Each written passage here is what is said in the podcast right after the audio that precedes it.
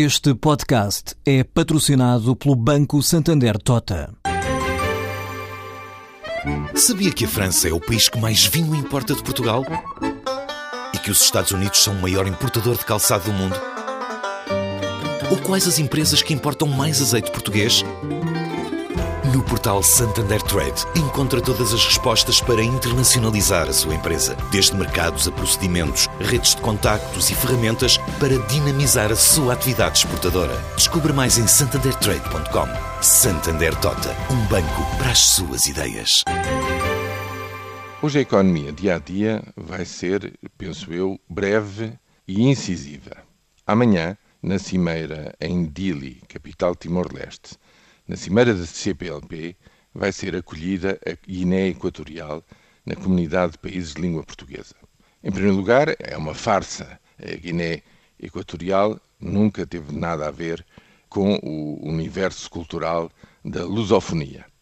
Mas, bem pior do que isto, é que se trata de uma horrenda ditadura, com o ditador Obiang a cometer os mais indizíveis crimes é um regime de total arbítrio, denunciado internacionalmente por organizações de direitos humanos, por ONGDs.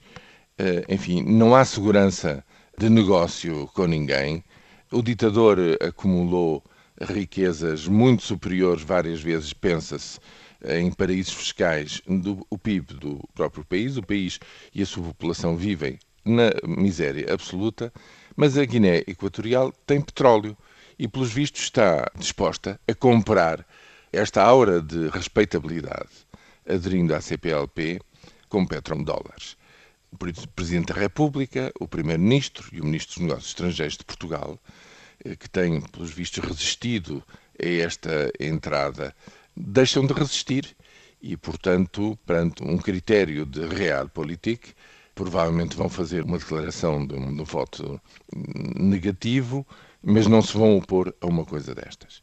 E a partir de agora, o que eu quero dizer é que isto é uma verdadeira infâmia, é uma coisa inaceitável, é vender a alma ao diabo e daqui para a frente esta é bitola, aceitar um regime destes.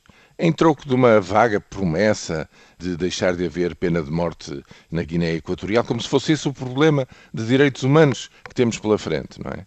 Quando há execuções absolutamente arbitrárias a partir de uma guarda pretoriana que faz o que muito bem entende, ao estilo dos Totomakut que em tempos existiam no, no Haiti, de Papadoc. Bom, aceitar um país destes, não pôr condições prévias para que haja uma mudança qualitativa deste regime antes de qualquer adesão, diz muito, digamos, da fibra moral eh, desta CPLP daqui para a frente diz muito daquilo que os nossos países irmãos africanos pensam dos direitos humanos. E eu lembro-me de uma célebre crónica de alguém que dizia que a má moeda afasta a boa moeda. Ora, aqui está um caso exuberante em como a má moeda, cunhada em petrodólares, neste momento, arrasa com a fibra moral de uma comunidade que se diz que devia ser de afetos, de hum, valores culturais e de valores civilizacionais.